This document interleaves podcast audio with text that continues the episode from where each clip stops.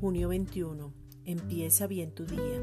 Nuestro Padre nos sostiene. Sostener es sujetar de manera que no caigas. Hebreos 1, versículos 1 al 3.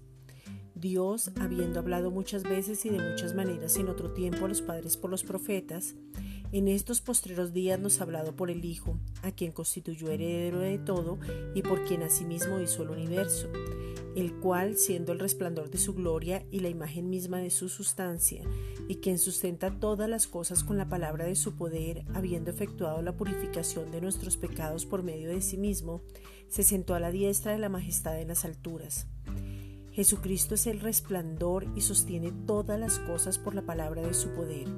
La palabra es Él mismo.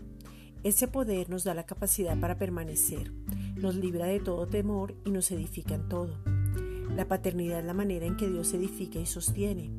Dios Padre en el principio y en el origen creó todo por Cristo, en Cristo y para Cristo. Antes de que todo existiera, Dios el Padre como progenitor pensó en todo como buen Padre nos sostiene y mantiene en todo lo que Él ha creado. Dios el Padre creó todo para que podamos regresar a Él y Jesús vino a arreglar el problema de la falta de paternidad.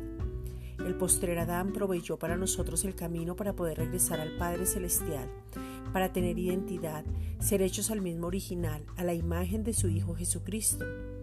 El origen genera, sostiene, mantiene generaciones y Él como Padre nos sostiene por ser hijos, no por nuestro comportamiento.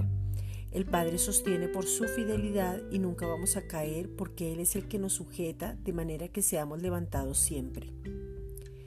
Esta es una reflexión dada por la Iglesia Gracia y Justicia.